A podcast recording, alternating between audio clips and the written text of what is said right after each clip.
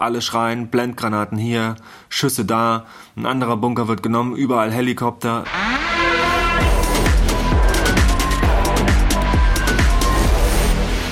Hi, mein Name ist Robert Mark Lehmann und das hier ist der Podcast zu der neuen Serie KSK Kämpfe nie für dich allein. Ja, Leute, und dann ging es natürlich wie immer straff weiter beim KSK. Es ist ja wirklich von Minute auf Minute entwickeln sich neue Situationen und man wird von einem kalten Wasser ins nächste kalte Wasser geworfen. Doch was dann kam, hat alles bisherige komplett in den Schatten gestellt. Also, ich habe in meinem Leben viele krasse Sachen gemacht, viele coole Sachen erlebt, aber das, was jetzt kommt, war auf jeden Fall, ist in meinen absoluten Top 5 der krassesten Dinge, die ich je gemacht habe.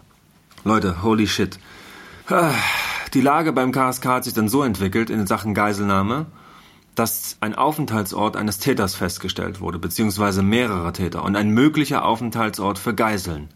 Und was macht das KSK in so einem Fall? Tja, die gehen hin, wollen die Täter schnappen und die Geiseln befreien.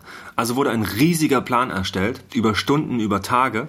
Die wichtigsten Key-Personen, Truppenführer, Helikopterpiloten, es waren vier, sechs Helikopter involviert von Scharfschützen über Fallschirmjäger, über Kommandosoldaten, einige Truppen. Leute, die haben dann so eine Art, ja, ich sag mal, Rollenspiel auf einem sogenannten Sandkasten, also im Prinzip große Platten, 10 mal 10 Meter, in einer Halle vollführt, wie sie vorgehen bei der Operation. Der Kommandeur hat das abgesegelt und dann hat jeder noch ein paar Stunden Vorbereitungszeit und dann ging's los. Operation Sonne. Und zwar war bekannt geworden, dass sich einige der Täter bzw. einer der Haupttäter in einem Bunker etwa 80 Kilometer von unserer, ja, von unserem Headquarter aufhielten. Zugriff bei Nacht. Und dann hieß es, ab in die Helikopter. Wir sind losgeflogen mit vier leichten Helikoptern, Spezialhelikopter vom KSK und zwei großen Transporthubschraubern, den CH-53. Und mitten in der Nacht, voll aufgeregt, ja, zu diesem Bunker. Und vorher gab es für mich noch eine Einweisung von Abu, ja, ich sag mal, einer der krassesten Menschen, die ich bisher kennengelernt habe. Er ist der Nahkampftrainer des KSK.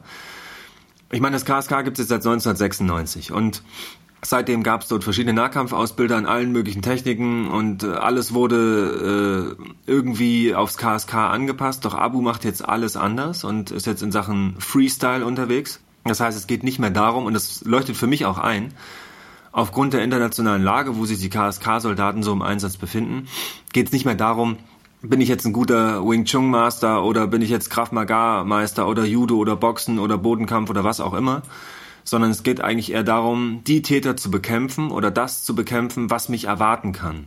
Und da geht es nicht darum, ja, ich sag mal, komplizierte Bewegungsabläufe zu machen, sondern wie der Abu so schön sagt, und das fand ich geil, absolute Brutalität von Sekunde eins. Täter ausschalten mit allen Mitteln, die ich habe. Er hat mir das in ein paar Sachen erklärt und ein paar Sachen gezeigt. Ja, dem Menschen kommst du nicht quer. Der ist so alt wie ich, aber ungefähr doppelt so breit und doppelt so schwer. Nein, ist er nicht. Er wiegt, ich glaube, 110 Kilo oder 105. Oh, es ist äh, ein massiger Typ, wie man sich den vorstellt. Er könnte auch den Tor spielen. Und der Typ ist aber auch noch so beweglich. Alter Schwede, leck mich am Arsch. Und der hat mich vorbereitet. Der ist auch der Schiedsrichter für die Assaulter. Das heißt, der geht mit bei solchen ja, Übungsaufträgen und guckt sich das an. Wie machen das die Kommandosoldaten? Bewertet das, schreibt sich auf. Wo sind Verbesserungsvorschläge? Wo wurden Fehler gemacht? Was wurde gut gemacht?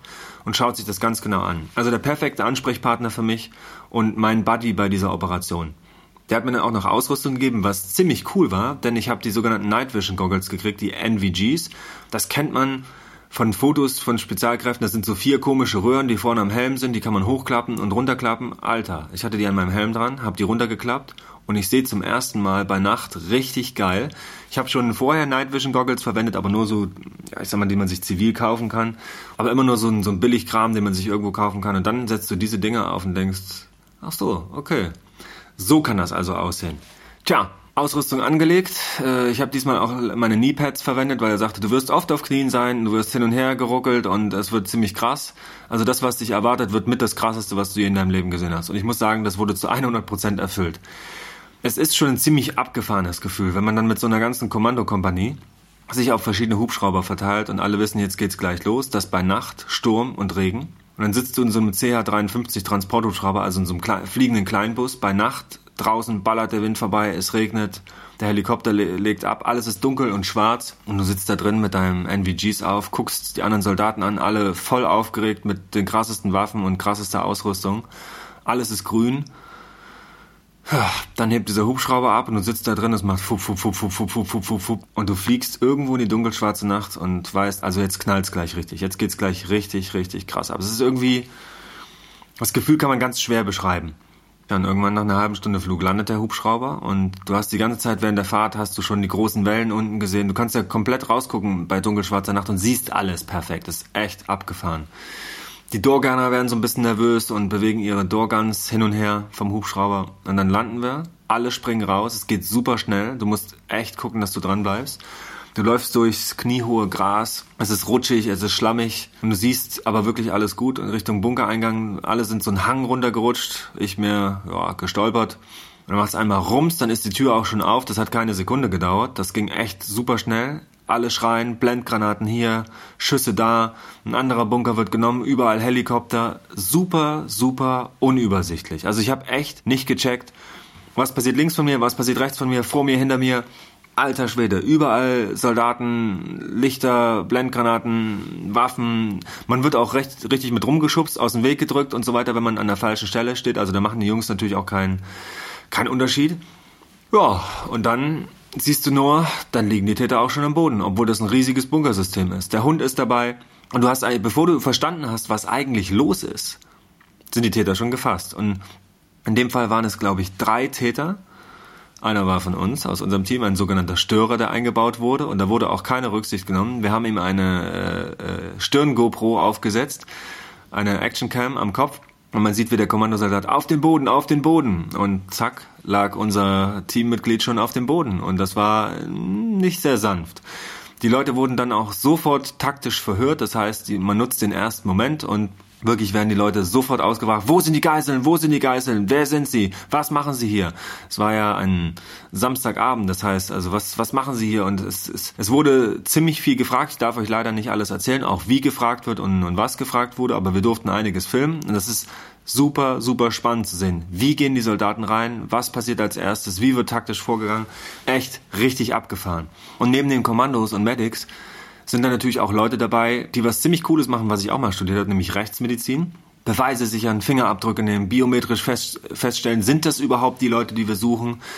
Und wirklich von Daten, Akten, USB-Sticks, Computer, alles Mögliche mitnehmen und äh, die Daten sichern und so viel, möglich, so viel wie möglich Informationen eben herauszufinden. Das war wirklich spannend zu sehen, auch wieder so ein cooler Beruf beim KSK.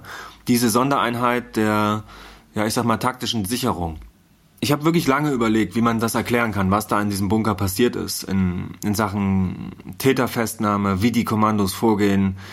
Aber das lässt sich nicht in Worte fassen. Ich habe selbst mit dem Team nicht wirklich erklären können, was habe ich da unten eigentlich gemacht, wie habe ich durch die Brille gucken können, durch, durch die NVGs was ist da genau abgelaufen? Das ging alles so schnell, war so laut, so verraucht, so eng, so dunkel. Ihr müsst es euch wirklich angucken. Ich, also ich glaube, dass das da Bilder tatsächlich diesmal mehr sagen als tausend Worte und dass das eine unfassbar spannende Folge ist. Ich weiß nur, da mittendrin zu sein, das hat sich nicht angefühlt wie eine Übung. Wirklich mal wieder nicht, ne? Und das finde ich das Krasse, dass das KSK das immer wieder hinkriegt, selbst die Übungen und Lagen und Trainingssachen so echt aussehen zu lassen, dass es für mich auf jeden Fall so wirkt, als ob man tatsächlich in dieser Situation einer Täterfestnahme oder Geiselbefreiung tatsächlich ist. Und apropos Geiselbefreiung, es war leider keine Geisel da. Und das ist das, worum es jetzt immer noch geht. Informationen herausfinden, Leute verhören und echt den Standort der Geiseln herausfinden, um dann finally irgendwann mal darauf zugreifen zu können. Die Nacht endete, irgendwann 2.30 Uhr, kurzer Schlaf, 6.30 Uhr aufstehen, nächster Tag. Das heißt, nicht nur die KSK-Soldaten kriegen wenig Schlaf, sondern auch ich. Ihr hört es vielleicht auch an meiner Stimme. Ich bin müde, ich bin kaputt und äh, bin jetzt über drei Wochen in diesem Projekt und es zerrt an mir. Ich habe jetzt über fünf Kilo abgenommen, die Augenringe werden immer größer und ich muss euch ganz ehrlich sagen, ich funktioniere auch nur noch auf Autopilot. Also ich merke das wirklich, wie, wie krass körperlich ich angeschlagen bin und, und wie müde ich immer werde. Und von Tag zu Tag fällt es mir schwerer. Aber ich halte mich da tatsächlich an die Vorgaben des KSK. Der Wille entscheidet. Und das ist auch bei mir so. Ich halte durch. Ich mache das für euch, damit ihr alles seht. Ich versuche so viel wie möglich mitzunehmen, so viel wie möglich Informationen rauszukriegen und so nah wie möglich ans Team ranzukommen. Und ich hoffe, ihr guckt euch die ganzen Folgen an. Folgt uns auf YouTube, äh, WhatsApp, Snapchat, Facebook, Instagram und so weiter. Ich versuche immer gute Bilder zu machen und damit ihr möglichst viel davon sehen könnt. Und äh, ja, Freue mich auf jeden Fall auf die nächsten spannenden Aktionen, die mir das KSK bieten wird. Da, wo ich Einblick ja, bekommen darf. Aber ich bin sicher, da kommt noch einiges Krasses. Und so wie ich das jetzt schon rausgehört habe, wird es noch final die absolute Ultra-Krassheit geben. Und darauf freue ich mich natürlich ganz besonders. Also hart der Dinge, die da noch kommen. Schaltet wieder ein, hört zu, schaut rein. Ich kann nur jeden Tag wieder sagen, Leute, es ist krass, es bleibt krass und es wird noch viel krasser. Meine Fresse. KSK, Robert Mark Lehmann, kämpfen nie für dich allein.